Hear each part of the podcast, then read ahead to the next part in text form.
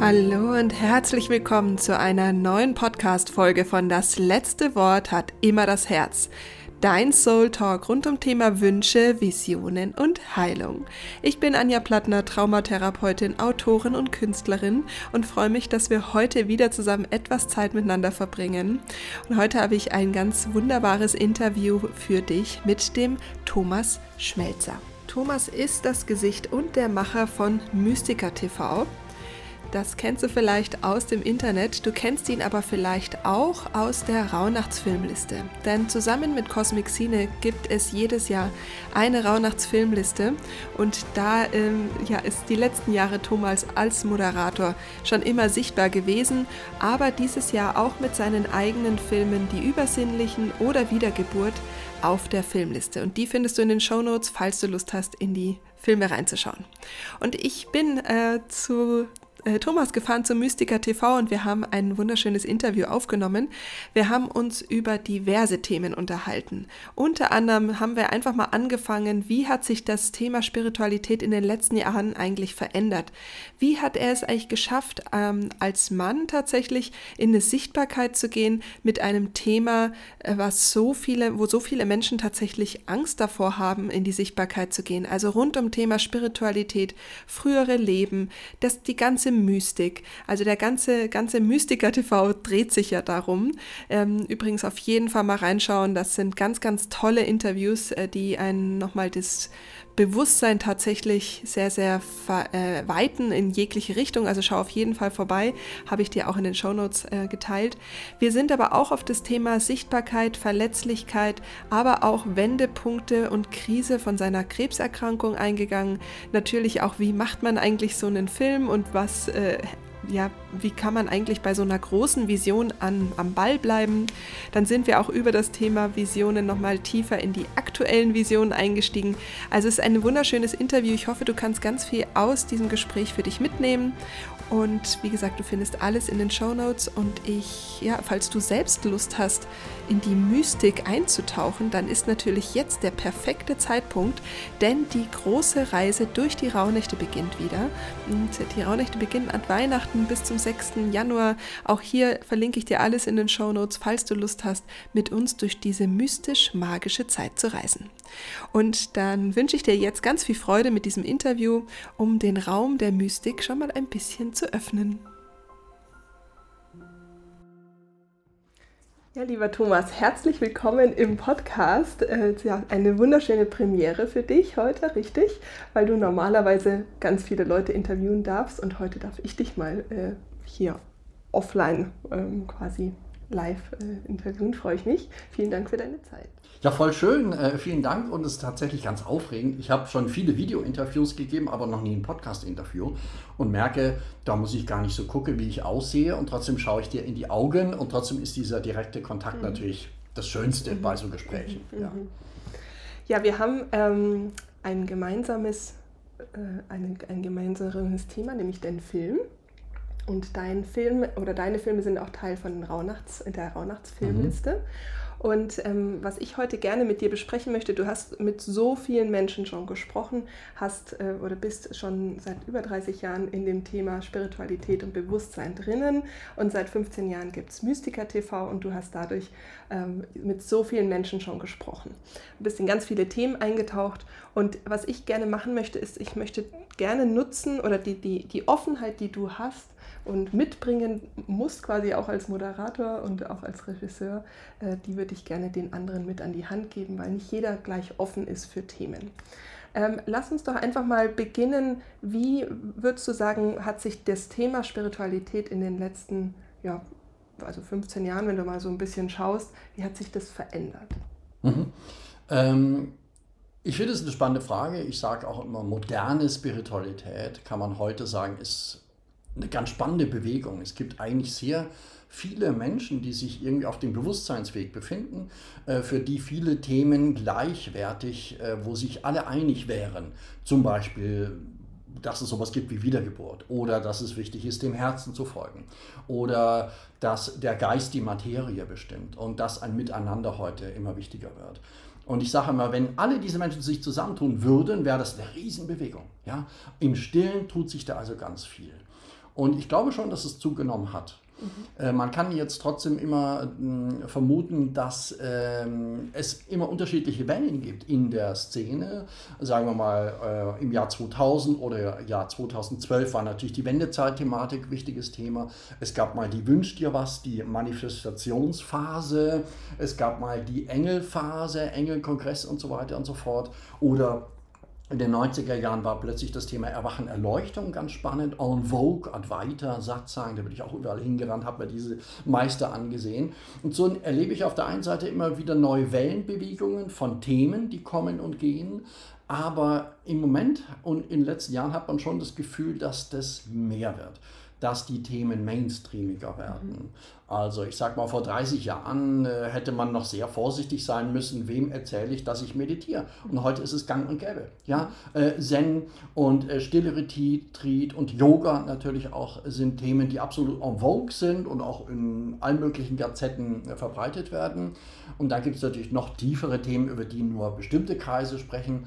Aber ähm, und anderes Beispiel ist äh, die Channeling-Szene. Es gibt einen großen Channeling-Kongress, den ich auch mal ein bisschen mitmoderiere. So viel mehr Menschen werden heute öffner, offener für ihre innere Stimme, für die Intuition, äh, Sensitivität bis hin zur Medialität, lasse sich sozusagen also von der geistigen Welt inspirieren. Das ist dann schon ein sehr esoterisches Thema, aber selbst Künstler tun dies, selbst manche Unternehmer tun dies. Während dem Duschen kommen ihnen die besten Einfälle und sie wissen auch, das kam jetzt gar nicht von einem selber, sondern es kommt von irgendwoher. Also wir haben ja eigentlich sehr viele Berührungspunkte mhm. zu dieser spirituellen Welt und ich würde sagen, es wird immer mehr auch offen darüber gesprochen. Ja. Mhm. Und ähm, wenn du dir mal so überlegst, was könnte denn jetzt gerade so das Thema sein, was an der Tür klopft. Kannst du so, schon so ein bisschen was wahrnehmen, was so vielleicht gerade zu Ende geht oder was vielleicht gerade beginnt oder was gerade sehr stark präsent ist?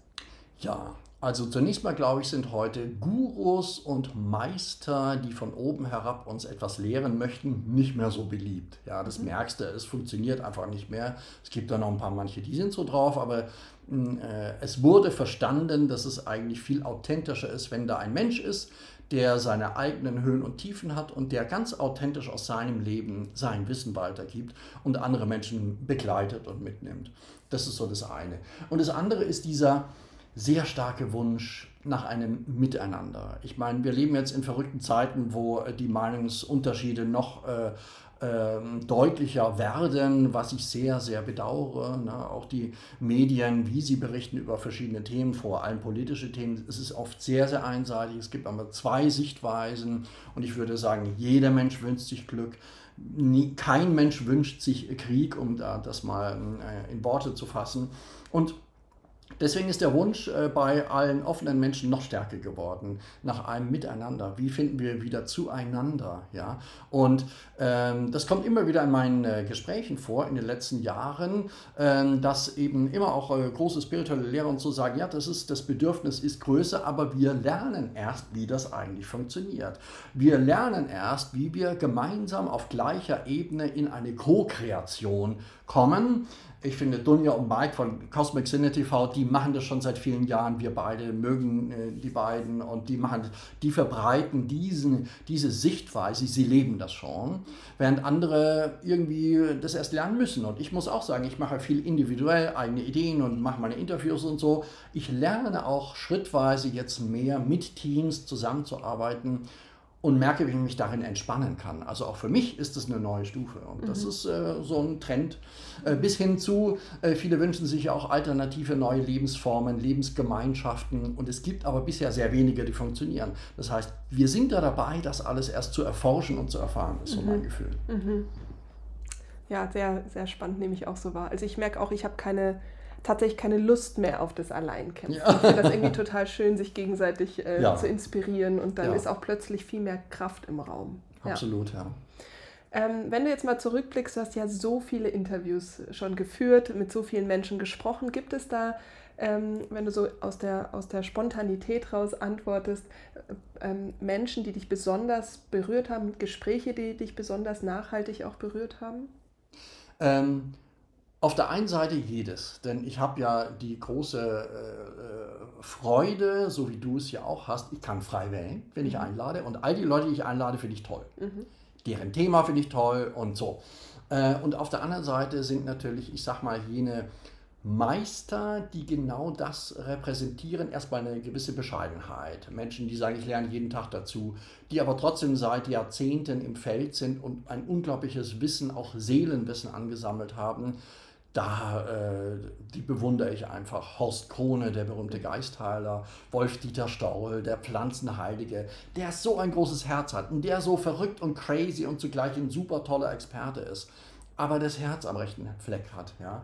Ähm, es gibt so viele Menschen, denen ich begegnen durfte. Jean Ruland, der nicht mehr unter uns ist, einfach so, so ein großes Herz. Äh, Jana Haas, also da fallen mir immer wieder neue Leute ein und ich finde es einfach toll, weil jeder hat ja so seine Botschaft und hat seinen, seinen Beitrag äh, mhm. zu einer besseren Welt. Ja. Mhm. Ja. Jetzt habe ich zum Beispiel bei, ähm, du hast ihn hier auch liegen, die Übersinnlichen weiß ich, habe ich, als ich ihn angeschaut habe, eine Szene gehabt, dass, da kam es mir so vor, als wären das auch Bereiche, die für dich erstmal neu waren. Da ging es darum, dass du, also ich erinnere mich an die Szene, da hast du mit Pascal, glaube ich, gearbeitet und da ging es um Verstorbene oder er hat mit mhm. den Verstorbenen gesprochen. Und es war, hatte sich zumindest für mich so angefühlt, als wäre das ein, ein Bereich, wo du dann in dem Moment gemerkt hast, oh, der ist jetzt gerade neu, da darf ich mich jetzt einfach öffnen. Korrigiere mich, wenn das falsch ist, aber so äh, kam es zumindest rüber. Wie ist das für dich, wenn du eben sagst, du begibst dich in Bereiche, die du jetzt gerade noch nicht kennst, wo du offen sein darfst? Und äh, dich dann darauf einlassen darfst. Wie, wie ist das für dich zum Beispiel jetzt da in, der, in, der, in dem Bereich mit Pascal? Ja, ich bin endlos neugierig und äh, entdecke immer wieder neue Themenbereiche, auch in der Spiritualität. Äh, arbeite mich da tief ein, begegne Menschen, lese Bücher und so gibt es verschiedene Themenbereiche, die ich nach und nach erstmal für mich selber erkundet habe um danach erst Interviews darüber zu machen. Also meist ist es schon so, dass ich natürlich schon viel recherchiert habe und viel weiß und daher weiß, wie ich etwas erzählen äh, kann. Bei Die Übersinnlichen war es so, dass ich äh, auch wirklich überlegt habe, wie erzähle ich jetzt einen spannenden Film und ich kam doch gut, das Einfachste ist, dass ich selber mich berühren lasse mhm. und von Mensch zu Mensch gehe und schauen, was das mit mir macht. Mhm ich habe schon ein Vorwissen und weiß, äh, wie diese Medialität funktioniert und so. Das war dann jetzt nicht so unbekannt, aber das Abenteuer war, dass ich mich da berühren ließ und wirklich geschaut habe, was kommen da jetzt für mich ganz persönlich für Botschaften. Mhm. Das war das Neue. Ja. Ich habe mich da voll auf den Prozess eingelassen, auch nicht wissend, ob das überhaupt funktioniert für mhm. den Film, ob da was Interessantes bei rumkommt. Ja? Und einmal mit Jana Haas, da war plötzlich eine Botschaft äh, meines äh, Schutzengels, das war sehr äh, berührend und erbaulich und das wurde dann aufgenommen und war tatsächlich auch authentisch sehr herzberührend. Und einer der Höhepunkte ist tatsächlich mit Pascal Fockenhuber gewesen, wo wir dann im Gespräch sind und dann so gesagt haben, ja, wir haben jetzt mal beschlossen, wir gucken mal, ob er was sieht und so. Und dann meldet sich halt meine verstorbene Tante äh, und die hat dann eine konkrete Botschaft und äh, Pascal erzählt noch etwas über eine gewisse körperliche Befindlichkeit. Mein rechter Fuß, der da tatsächlich ein bisschen wehgetan hat, das hat er nicht gewusst, das konnte er nicht wissen, aber es kam so durch. Und dann kam die Botschaft, ja, das mit dem Fuß wird besser werden, wenn du noch mehr deinem Herzen folgst, so ungefähr. Und das war toll und da war ich berührt und hatte ich Tränen in den Augen. Mhm. Das war für den Film natürlich toll und für mich mhm. persönlich auch. Mhm. Und das ist ja tatsächlich etwas, was ich liebe. Äh, ich unterscheide ja, wie du wahrscheinlich auch, gar nicht so sehr äh, zwischen Privatleben, Beruf und Berufung, mhm. sondern es ist alles ein Feld mhm. und im Idealfall lasse ich die Zuhörer und die Zuseher teilhaben an meinen Abenteuern. Ja? Das heißt, das ist natürlich das Tolle und ich mache meine Erfahrungen und mache da auch einen Film draus. Das funktioniert mal mehr, mal weniger gut. Und in den Interviews ist es ja genauso. Ja? Also ich bereite mich vor, ich lese die Bücher, ich kenne die Leute. Manche Interviews sind ein bisschen routinierter, wo ich weiß, was ungefähr dabei rumkommt. Und trotzdem versuche ich immer sozusagen, dass im Idealfall sich im Gespräch mit mir und dem Partner ein neuer Raum öffnet, mhm. in dem ganz neue Themen stattfinden können. Mhm. Und äh, immer dann, wenn es funktioniert, das merke ich daran, dass dann der Gesprächspartner sagt, was, schon vorbei? Was hast du überhaupt erzählt? Äh, wie viel Zeit ist vergangen? und dann weiß ich, yeah, wir waren im Flow, weil es mir ja genauso ging. Und das ist äh, toll, das kennst du sicher auch. Dann, ja. dann weiß ich, wow, dann ist aus der puren Lebendigkeit hier und jetzt was äh, Tolles entstanden und das sind dann auch die berührendsten Gespräche. Mhm. Ja. und ähm, also ich weiß ja selber, dass äh, so ein äh, Film zu erstellen, völlig egal welcher, und dann auch noch vor der Kamera zu sein, sehr viel, ähm, zum Teil schon auch äh, ein, ein, Kraftakt ist, denn also es ist ja ein Geburtsprozess eigentlich, so ein Film. Ähm, was würdest du sagen, bleibt, also ist es die Neugier dann, die dir die Kraft gibt, das auch immer wieder durchzustehen? Weil ich, ich habe das ja auch zwölf Jahre gemacht, ich weiß, wie viel Arbeit das auch tatsächlich bedeutet. Ähm, würdest du sagen, es ist die Neugier oder was, was ist so dein, was gibt dir so diesen, diesen, diesen Durchhalt, das Durchhaltevermögen tatsächlich?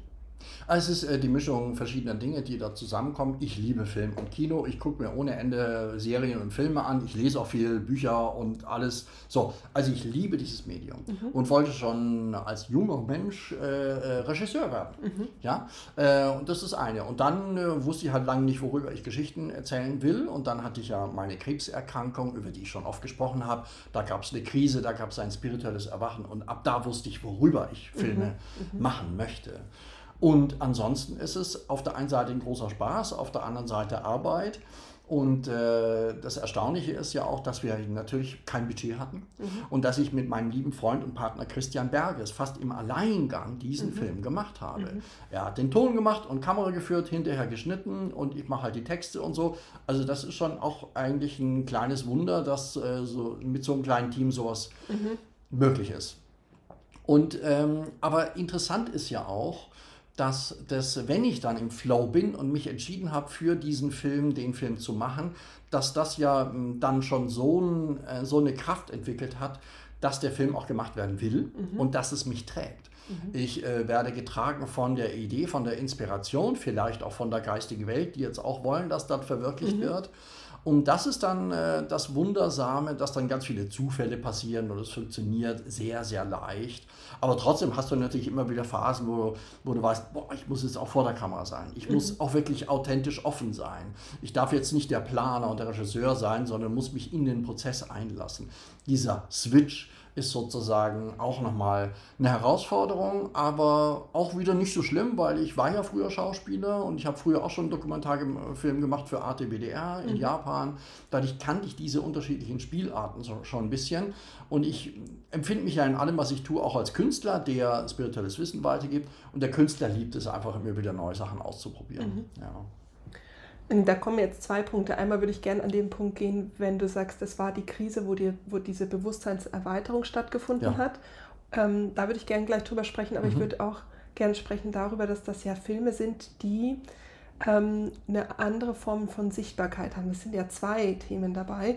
Erstes Mal bist du ein Mann. Mhm. Ähm, jetzt ist es so, dass es immer noch nicht so ist, dass man sagen kann, es sind wahnsinnig viele Männer, die in dem Bereich Spiritualität in der Sichtbarkeit sind. Da würde ich sagen, ist schon der, der, der Anteil der Frauen, glaube ich, deutlich höher. Was auch verständlich ist, weil Frauen einfach viel offener, viel mhm. natürlicher mit diesen Themen schon viel länger mhm. umgehen als die Männer. Genau. Ja. Und jetzt ist aber so, dass viele Frauen schon ein Thema mit dem Thema Sichtbarkeit haben, wenn es um Spiritualität geht. Jetzt bist du aber als Mann noch mit Themen in, also auch noch im Medium Film äh, wo ganz viel, also ich, es ist was anderes, wenn man sagt, ich mache einen Instagram-Post mhm. aber äh, und schreibe was zum Thema Sichtbarkeit. Ja, ja. Wenn es nicht funktioniert, funktioniert es nicht. Mhm. Jetzt ist aber ein Film etwas, wo ganz viel natürlich Zeitinvestment drin ist, Geldinvestment drin ist.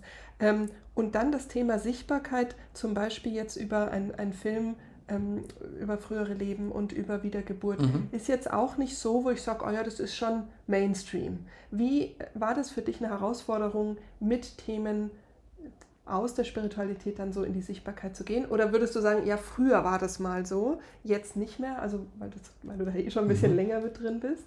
Ähm, wie, wie, wie, wie ging es oder warst du mal an dem Punkt, wo es für dich schwierig war, mit diesen Themen rauszugehen? Mhm.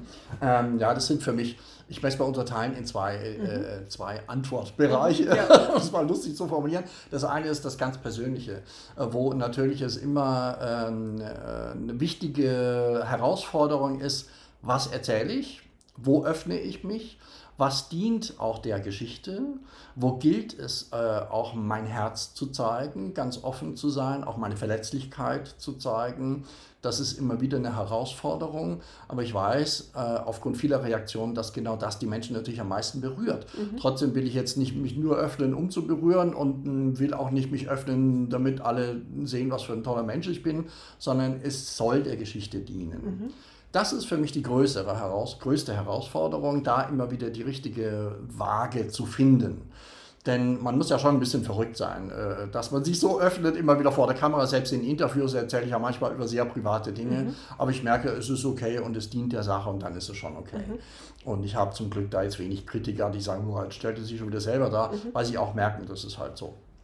Das andere, der andere Teil deiner Frage, da hatte ich tatsächlich nie ein Problem, weil ich wusste, ich will einfach über Spiritualität erzählen und das ist wurscht und schauen wir mal, wie es ankommt und dann singen wir schon. Mhm. Tatsächlich waren aber natürlich die ersten Schritte, die ersten Interviews, die ersten Artikel, die ich dann in Zeitschriften veröffentlicht habe. Das war schon, boah, ich dachte, da kommt bestimmt viel Gegenwind oder Freunde werden denken, was bist du für ein komischer Typ. Das Unglaubliche ist, dass ich das nie erfahren habe. Also es mag Kritiker geben, die mich doof finden oder Leute, die es nicht so interessant finden, aber ich habe nie eine große Ablehnung äh, gespürt.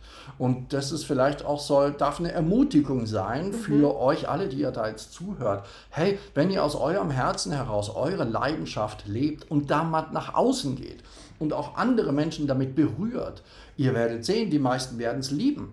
Und manche, die es nicht verstehen, die sagen da nicht groß was drüber. Und Natürlich habe ich trotzdem nachgedacht, warum ist es eigentlich so, dass ich da so wenig Gegenwind bekomme, weil ich kenne es von Kollegen, die haben ein bisschen mehr Gegenwind. Mhm. Ich glaube, es hat auch damit zu tun, weil ich halt nicht sage, das ist die Wahrheit und so mhm. ist es, sondern weil ich immer selber transportiere, ich bin selber interessiert und auf dem Weg und möchte selber wissen und ich mache es auch so eine leichte künstlerische, fast schon wie ein spiritueller Schüler Art und Weise. Das ist jetzt keine Strategie, sondern ich bin ja so als Mensch mhm. mhm. und lasse mich auch immer wieder neu ein und habe trotzdem immer so ein bisschen im Hintergrund, den Zuschauer und ähm, denke so, was würde er für eine Frage stellen? Also ich bin da ganz nah bei den Menschen, mhm. die es mhm. ja auch äh, mhm. erreichen sollen. Ja. ja, was mir da gerade kommt, ist, dass du eigentlich dich nach, dich nach hinten stellst und der größeren Sache mhm. dienst. Eigentlich. Weil ja, der, der, der ja. Film ist ja etwas, was dem Menschen, der es anschaut, dienen soll. Also es, etwas, Absolut, ja. Ähm, und dementsprechend geht es ja quasi gar nicht dann insofern um dich, sondern es geht darum, dass du den Raum dafür öffnest, dass jemand die Antworten bekommt oder sowas. Und ja. das ist, glaube ich, das, was man auch spürt, die Demut. Hm, danke. Ja. Aber das ist äh, natürlich schon die, die lustige Diskrepanz. Äh, ich diene der Geschichte, indem ich mich selber zeige. Mhm. Ja? Das ist schon irgendwie ein bisschen verrückt. Und deswegen bin ich da immer in der Selbstüberprüfung, wie weit ist es interessant. Jetzt kommt irgendwann ein Interview mit einer sehr lieben Freundin, eine Traumatherapeutin, mhm. Frauke Kämmerer, geht online, irgendwann im Dezember. Da erzähle ich so richtig schwach über meine ganz schweren Themen im Traumata und mhm. sie aber auch. Mhm. Und dann haben wir hinterher uns das nochmal angeschaut, aber gesehen, nee, das ist schon, es dient der Geschichte. Mhm. Und wenn du selber den Mut hast, dich zu öffnen, dann äh, ermutigst du auch mhm. anderen Menschen mhm. mehr ihren Weg zu gehen. So auf jeden Fall, auf jeden Fall. Erlebe ich auch immer so. Gell? ja. ja, ja, ja. Du bist ja auch unglaublich offen. Ich finde es auch ganz toll, was du so machst und äh, ja. ja. Wusste auch, das wird ein tolles Gespräch und es ist der Fall. Jetzt ganz schön. Ja. Sehr schön. Äh, lass uns mal in den Moment zurückkehren, wo du sagst, okay, du hast die, also auch wenn du jetzt schon viel drüber gesprochen hast, aber ich glaube, viele, ja. die ähm, jetzt das Interview hören, mhm. ähm, die kennen dich entweder noch gar nicht, haben dich jetzt im Film gesehen und fragen sich natürlich, wie bist du da hingekommen? Mhm. Jetzt, wenn du sagst, du, es gab diese Krebsdiagnose und die war so ein Wendepunkt, das ist ja eine Krise. Richtig? Ja. Also, und so ein Wachrütteln. Wie war das damals für dich? Wie war das davor? Wie, wie, wie ist so das danach gewesen? Und vor allen Dingen, wie hast du es dann geschafft, auf dein Herz zu hören, deinen mhm. Weg zu gehen? Genau, wie, wie war da die Zeit? Sehr gerne. Ich erzähle es auch immer wieder gerne, weil ich merke, die Geschichte will erzählt werden, weil es auch wieder der Sache dient, zu helfen, hey, eine Krise kann auch ihren Sinn haben. Mhm.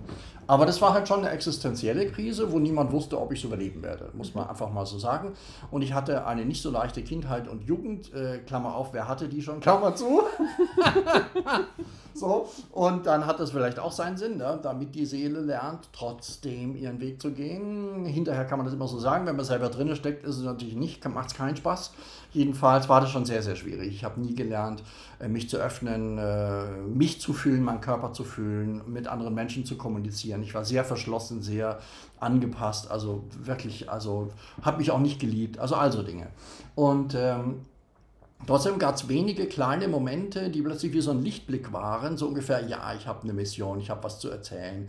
Und auch der Wunsch, in den Medien tätig zu sein, war damals auch schon so. Ich habe eine Videogruppe gegründet, Theatergruppe, alle möglichen Sachen ausprobiert, Tagebuch geschrieben. So, aber ich habe immer drunter gelitten, was will ich denn überhaupt erzählen? So, und dann im Alter von 24 Jahren begannen Schmerzen in den Unterschenkeln, Oberschenkeln, es waren Metastasen, äh, die Krankheit hieß Non-Hodgkin-B-Lymphom, also Lymphknotenerkrankung. Und da gab es Metastasen, die bereits in der Wirbelsäule waren, den, den ganzen ähm, Wirbel abgedrückt haben, sodass die Beine bereits Lähmungserscheinungen gezeigt haben. Und äh, es hat trotzdem eine Weile gedauert, bis man das herausfand bis es dann zu einer Notoperation kam. Hinten an der Wirbelsäule wurde gesagt, wir wissen nicht, ob sie jemals wieder laufen können oder ob sie es überhaupt überleben sieben Stunden Operation bin ich dann aufgewacht und äh, dann lag ich da so und äh, wurde, mein Bett wurde irgendwie an die Seite gefahren, war so eine grüne Wand und die hat mich plötzlich irgendwie spontan an Wiese, früheres Leben erinnert. Das war so eine Gefühlserinnerung, die mir in dem Moment gut getan hat. Und eine Schwester hat meine Hand gehalten, das war auch ganz schön. Und dann war, das war vielleicht der erste Moment, wo ich merkte, ich kann nicht mehr wegschauen ich hatte so viel weggeschaut, so viel verdrängt, eben dadurch gar nicht wirklich mein Leben gelebt. Und dann habe hab ich gesagt, okay, dann soll geschehen, was geschehen soll. Und ich habe mich bedingungslos fallen gelassen in das, was ist. Mit, äh, dann, wenn es zu Ende geht, okay. Und das war so ein ganz verrückter innerer Prozess, weil ich viel in, die, in das Trauma, in die Traurigkeit, in die Verzweiflung hinein, viel immer tiefer, ließ mich da bewusst fallen. Und aus dem Fallen wurde ein Schweben. Und dann war ich plötzlich so in der Liebe und so in der Klarheit und Wachheit. Und äh, aus heutiger Sicht würde man sagen, das war ein spirituelles Erwachen, das mir da geschenkt wurde. Jedenfalls wusste ich plötzlich, wow, deine Seele ist unsterblich, es ist alles gut. Ich war in tiefem Frieden. Mhm. Es war so schön. Und da wusste ich, wow, wenn ich sowas Abgefahrenes hier auf Erden erleben darf, dann bleibe ich hier. Ja?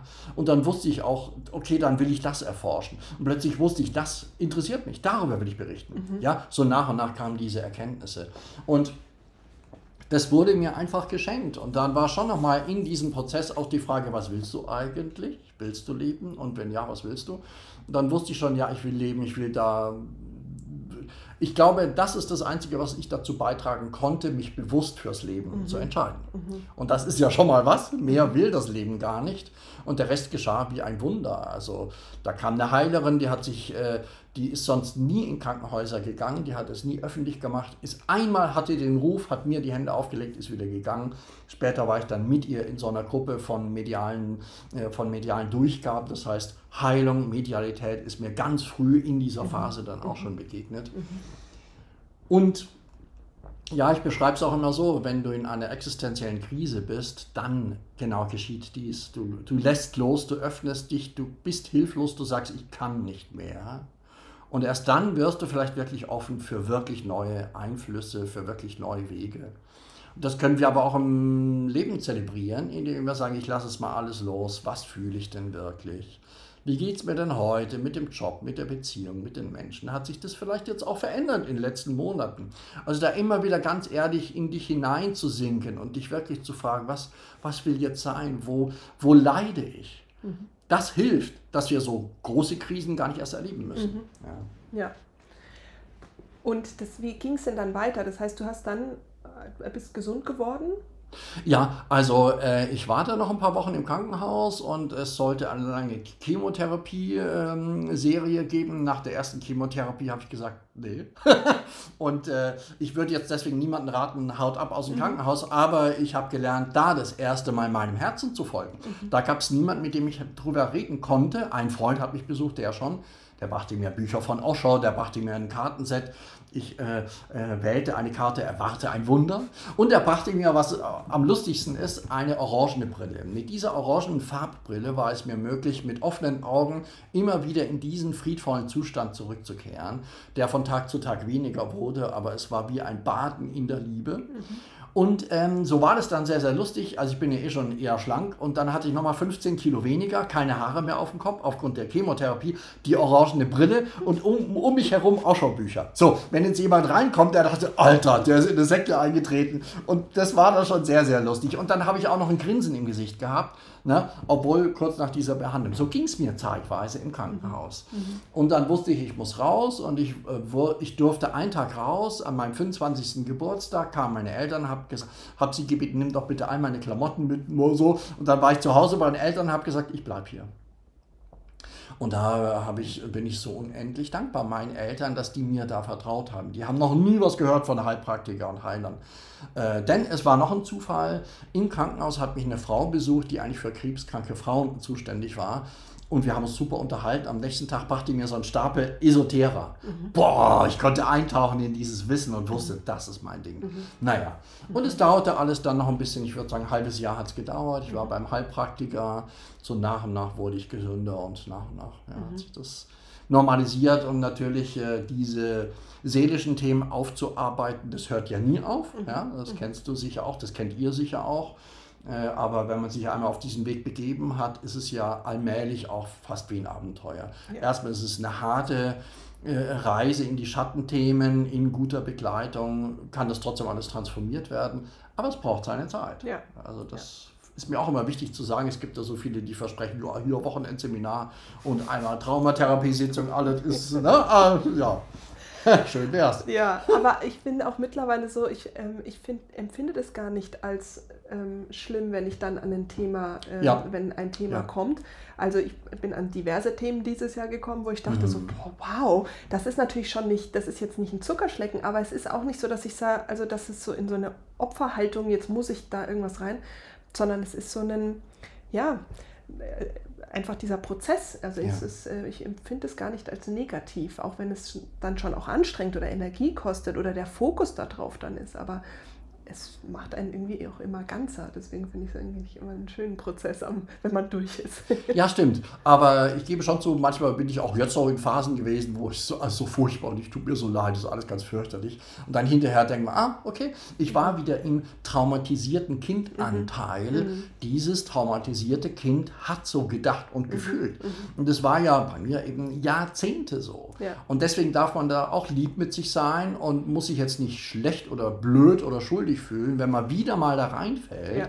sondern im Gegenteil, alles braucht seine Zeit, alles darf liebevoll durchlichtet werden und wenn wir uns völlig hilflos fühlen, dann ist es auch mal okay. Und zum Glück müsste man nicht alleine durch alles ja. durchgehen. Ich glaube, wichtig ist auch, das wird manchmal in der spirituellen Szene ein bisschen falsch gesehen. Ich finde, da wird dann oft gesagt, meditiere, finde die Liebe in dir und dann kannst du andere lieben. Mhm. Finde den Frieden in dir. Nein, ja, also ja, ja, aber suche sofort den Kontakt zu Freunden, ja. zu liebenden Begleitern. Du musst nichts alleine tun. Ja. Das wird manchmal in diesen Selbsthilfebüchern zu stark betont und da, das ist auch eine Gefahr. Gerade bei traumatisierten Menschen ist dieses Miteinander ein Teil der Heilung. Ja, natürlich, voll. Also ich finde auch diesen Aspekt der Community zu sagen, ähm, ich bin zum Beispiel, ich hole mir Hilfe und trotzdem habe ich so meine meine Group, die da irgendwie auch ja. mit dabei ist, finde ich zum Beispiel essentiell. Also das wird noch völlig unterschätzt, ja. weil natürlich die Angst ist, sich mit diesem Schmerz auch anderen zuzumuten, zu zeigen. Aber ich glaube, das wird auch in den nächsten Jahren mehr werden, dass wir uns auch in, diesem, in diesen Phasen dann auch sagen, ich muss mhm. da nicht alleine in meiner Suppe die ganze Zeit. ja. Glaube ich auch. Ja. ja. Und ähm, das heißt, dann bist du dann zum Film gekommen oder wie hast du es dann geschafft zu sagen, hey, ich, ich, ich erzähle jetzt die Geschichten? Weil es zu wissen ist ja eine Sache, es dann zu tun ist eine andere. Also es ist ja so, dass ich äh, die Abwechslung liebe und verschiedene, ich sag mal, Ausdrucksformen lernen und gelernt mhm. habe. Das heißt, ich habe ja auch ein Buch geschrieben, Die Stille in mir, wo ich mhm. da auch sehr persönlich über diese Geschichten erzähle. Mhm. Die Liebe zum Filmemachen war immer da und es ist dann immer so, ich habe immer so geguckt, was, welches Thema möchte jetzt erzählt werden. Und mir ging es ja im Film Die Übersinnlichen um Sensitivität, Medialität und merkte dann, dass es auch schön ist, wenn ich mich selber zeige. Bei Wiedergeburt ähnlich. Ich hatte so vor 20 Jahren schon das Gefühl, es muss mal ein Film über Wiedergeburt gemacht werden. Und wenn es jemand anders macht, gut. Und es war aber nicht so, dann dachte ich, okay, dann mache ich selber mhm, halt. Also mhm. so ist es eher immer so themenbezogen, mhm. wo ich merke, okay, jetzt ist es an der Zeit. Ja. Ich finde es total spannend, was die Filmliste auch angeht, weil Dunja und ich erstellen die Filmliste immer zusammen und sagen, hey, was, was sind dieses Jahr für Filme, die irgendwie gut wären? Und dieses Jahr ging es bei mir nur um frühere Leben. Ich, ah. also ich bin durch so viele äh, Leben gereist mhm. und interessanterweise sind genau zwei auch auf der Filmliste gelandet. Und das mhm. wurde aber nicht durch mich, sondern durch sie, die gesagt hat, hey, die zwei werden.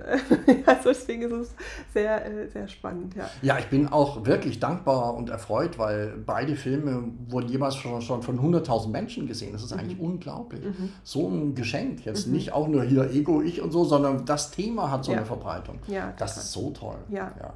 Also ich finde auch den ähm, einfach, auch wenn wir da, da nochmal die Community haben, mhm. wenn man sagt, man ist dafür offen und man erkennt sich, hey, wir sind hier, wir begegnen uns nicht zum ersten Mal, ja. dann ist das, ich finde dann, wenn man das zulässt, entsteht eh schon ganz viel Liebe im Raum. Ja. Ja. Und dann kann es sein, dass man ganz schnell Wege der Heilung oder der Impulse oder man hilft sich oder was auch immer. Und wenn es nur ein kurzes Gespräch ist, mhm. aber mhm. daraus entsteht so ein schöner Raum, den man manchmal mit Menschen, die, mit denen man schon 20 Jahre durchs Leben reist, nicht erzeugt hat. Absolut, ja. Und für mich eine Neuentdeckung, also was schon länger für mich klar war oder durch den Film auch nochmal deutlicher wurde. Erstens, wie du sagst, man begegnet manchmal Menschen, du fühlst, wir kennen uns. Wir erzählen uns einfach, wir machen da weiter, wo wir früher aufgehört haben. Mhm. Sofort erzählt man sie mhm. über Ängste und so, was ja normalerweise beim ersten Gespräch nie so stattfinden würde. Ja. Dann gibt es die Erinnerung an Räume, an, an Plätze, an mhm. Orte, an Länder. Ich habe ein Herz für Japan, für das alte China und so. Und du mhm. hast wahrscheinlich auch so deine Geschichten. Was für mich jetzt neu an Erfahrung dazugekommen ist, ich habe mich ein bisschen, also ich habe so gewisse Erinnerungen an frühere Leben. Und äh, aber das immer mehr zu erkennen, dass wir ja alle ein großes Potenzial an Erfahrungen und Kenntnissen haben, die, wenn wir uns dem wieder öffnen und einfach nur erstmal den Gedanken zulassen, hey, vielleicht war ich im früheren Leben auch schon mit Spiritualität mhm. und mhm. Kunst. Ähm, beschäftigt, so wie es bei mir der Fall war, plötzlich öffnet sich da auch in der Seele ein ja. größeres ähm, äh, Spektrum, ein größerer Raum. Ja. Und das ist interessant. Interessant ist, Räumlichkeiten, Persönlichkeiten oder Erinnerungen, es ist energetisch spürbar, irgendwo öffnet sich deine Aura mehr. Ja. Und das finde ich so toll. Ja, finde ich auch. Also es wird kraftvoller. Ja, äh, ja, ja, Finde ich auch. Und es ist wie, als würde die Seele verschlossene Stärken ja. aufmachen. Ja, ja, genau. Und du hast plötzlich auch Zugriff zu etwas, was vorher äh, vielleicht da war, aber nicht spürbar war. Ja. Also, also ja, ja finde ich auch. Und ich glaube auch tatsächlich, wenn Leute zu dir sagen, du strahlst immer so, dann hat es was damit zu tun, dass genau diese Seele da mehr Raum äh, mhm. bekommt und mhm. mehr Zugriff auf Dinge, die er schon oder die sie, er hat er keine, kein Geschlecht ja. schon er, erlebt oder durchlebt hat. Ja. Also ein schönes Beispiel ist für mich der Seum, den wir auch beide mhm. mögen und kennen. Wow, der strahlt mhm. so Liebe aus. Mhm. Wow, die Leute mhm. lieben ihn. Und ja. das ist zu Recht. Ich finde es toll. Ja, ja. Find ich auch, find ich auch. ja, total. Also als ich das erste Mal seine Musik gehört habe, habe ich auch wie eine Erinnerung mm. ähm, ah, schön. Ja, ja. Ging auch so. Ähm, dann würde ich gerne zum Abschluss nochmal das Thema ähm, Männer bzw. Männlichkeit aufmachen, mhm. weil für mich das auch so, ähm, ich arbeite so gern mit Männern, weil wenn, ich habe so das Gefühl, wenn Männer da hinschauen, wenn sie dann mal hinschauen, dann gibt es da kein, äh, keine Ausreden mehr. Dann gehen die auch wirklich da rein und den Weg und dann ist da so wahnsinnig viel möglich. Aber der, meistens ist es so, dass aufgrund der Konditionierung der Weg, bis ein Mann sich dem innen mal öffnet, das etwas länger braucht, beziehungsweise tatsächlich dann nochmal so harte Krisen braucht. Mhm. Was würdest du denn ähm, vielleicht den Männern mitgeben, so aus deiner Erfahrung? Jetzt bist du so lange in dem Bereich tätig, wo viele noch nicht mal ähm, mit einem kleinen linken Auge mal so hinblinzeln, ja, weil so viel Angst oder Respekt besteht. Ich bin ja äh, einer, der gar nicht so viel nachdenkt über männlich und weiblich, mhm. weil ich eher ein bisschen von der Seele ausgehe mhm. und das Gefühl habe, es ist für jeden äh, eine tolle Sache, äh, sein, sein, Licht mehr zu zeigen. Ja? Aber trotzdem hast du natürlich recht, Männer scheinen da irgendwie anders zu sein, einen anderen Weg zu gehen. Auf der einen Seite sind sie ja sehr viel mehr in der äußeren Welt tätig und auch gerne. Auf der anderen Seite ist es für Männer äh, glaube ich, sehr viel schwieriger, dann aber auch über Gefühle zu sprechen. Und dadurch empfinde ich mich schon eher als ungewöhnlich. Ich sage mir, ich habe eine feminine Seite. Mhm. Ich habe sehr viele Freundinnen. Für mich mhm. ist es gang und gäbe, ständig über Gefühle zu reden und so. Deswegen äh, ist es äh, gar nicht so ein Ding. Ich glaube aber generell ist es für jeden die spannendste Herausforderung, vielleicht zunächst einmal noch mehr zu äh, ergründen, was bin ich denn überhaupt für ein Mensch? Für ein Mann. Was ist denn meine Mission, meine Werte, wofür stehe ich denn eigentlich? Das habe ich mir vielleicht als Kind gewünscht, immer zu sein. Oder was, was würde ich tun, wenn ich eine Million Euro hätte und überhaupt keine Geldsorgen mehr? Würde ich dann mein Leben ganz anders leben? Und ich muss sagen, da bin ich ganz glücklich, ich würde es genauso weitermachen. Mhm. Ja, das ist aber bei, bei jedem anders und das ist auch nicht zu verurteilen, aber das sind so schöne Überprüfungen, wo man schauen kann, wo stehe ich denn jetzt gerade? Oder was würdest du tun, wenn du nur noch ein halbes Jahr zu leben hättest? Das sind ja so bekannte Fragen, die ja. ich aber liebe, ja. sich die immer wieder zu stellen. Dann würde ich, oh fuck, ich würde schnell aber nochmal meine Eltern besuchen, zu sagen, ich liebe euch. Ja, so mhm. Sachen. Was würde ich also schnell noch verwirklichen? Mhm. Ich weiß nicht, ob ich die Frage so genau beantwortet habe. Kannst gerne nachfragen. ne, eigentlich würde es, ist die Antwort, ähm, sich einfach mal vielleicht über Fragen dem Thema anzunähern, mhm. also dem Ich anzunähern, ja, ja, ja, genau. beziehungsweise zu überprüfen, bin ich eventuell unfrei in mhm. meinem Leben. So. Und ich glaube, dass sehr viele Männer sehr gefangen sind in einem Lebenskonstrukt, das nicht ihrem wahren Selbst mhm. äh, entspricht. Mhm. Und da ähm, vielleicht auch gar nicht sich erlauben, den Gedanken zuzulassen, dass das gar nicht entspricht. Und das macht dann eher Angst. Ich glaube gar nicht, dass es mhm. unbedingt immer die Gefühle sind, sondern äh, tatsächlich, was die, was die denn machen würden, wenn ich sie alle ja. fühle.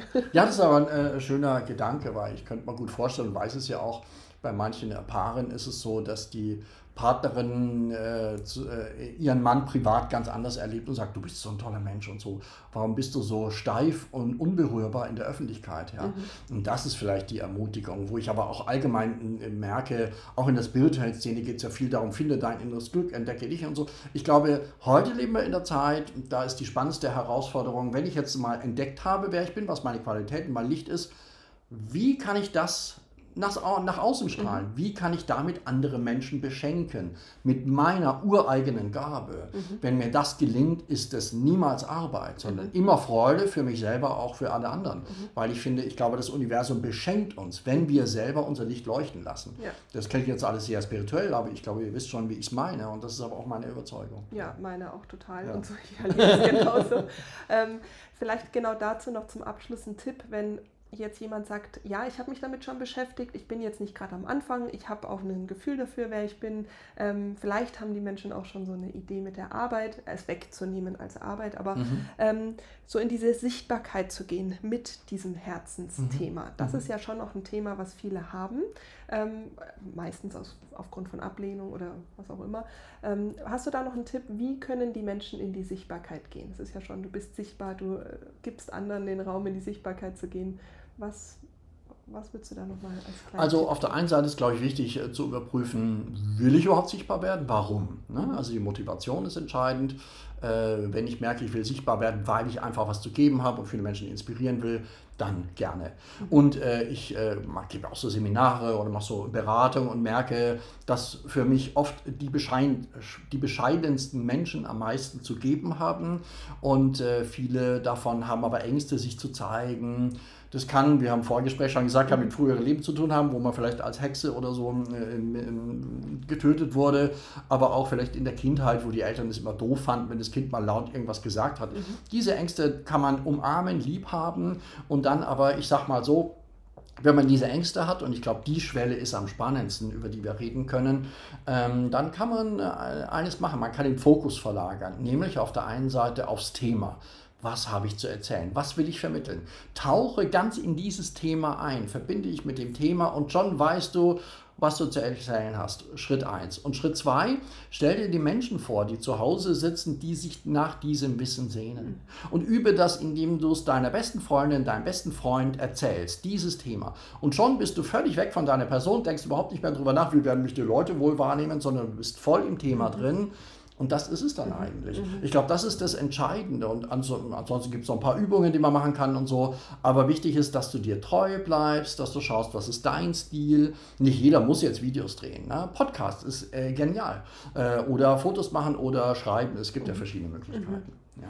Ja, ich finde das nochmal, also abschließend so schön, das hatten wir ja am Anfang schon, wegzugehen von der eigenen Person hinzugehen zu dem, mhm. was ich damit ja, der stimmt. Welt schenke, ja. Ja. Ähm, wie du auch vorher mit den Filmen gesagt mhm. hast, äh, in der Neugier zu bleiben und, ähm, und die Ängste zu umarmen, weil sie gehen nicht weg, mhm. sie mitzunehmen Äh, und dann auch quasi, eigentlich finde ich immer, ist es auch ganz schön egoistisch zu sagen, ich mache es nicht, weil ich Angst habe. Mhm. Wenn ich mir überlege, wenn ich das nicht mache, wie viel andere Menschen dann davon nicht beschenkt werden würden. Genau, aber es ist legitim, man darf frei ja, wählen und so. Und vielleicht, äh, äh, wenn ich mir äh, erlauben darf, zum Abschluss äh, noch was äh, äh, ermutigend zu sagen, mhm.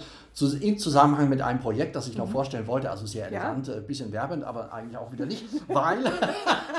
Wir sind ja beim Thema Sichtbarkeit, das so, ja genau. Ich liebe es ja auch immer wieder neue Projekte zu entwickeln und ich habe eine alte Vision immer schon gehabt, eine, eine große spirituelle Fernsehschau zu mhm. spirituellen aktuellen Themen. Und das mache ich jetzt, das darf ich machen, mit meinen lieben Freunden Dunja und Mike und dem Team von Cosmic Cine TV in Zusammenarbeit mit Mystica TV äh, entsteht eine Talkshow Cosmopoly, der mhm. Bewusstseinstalk. So geil, ich freue mich drauf. Ihr seht, da bin ich richtig begeistert.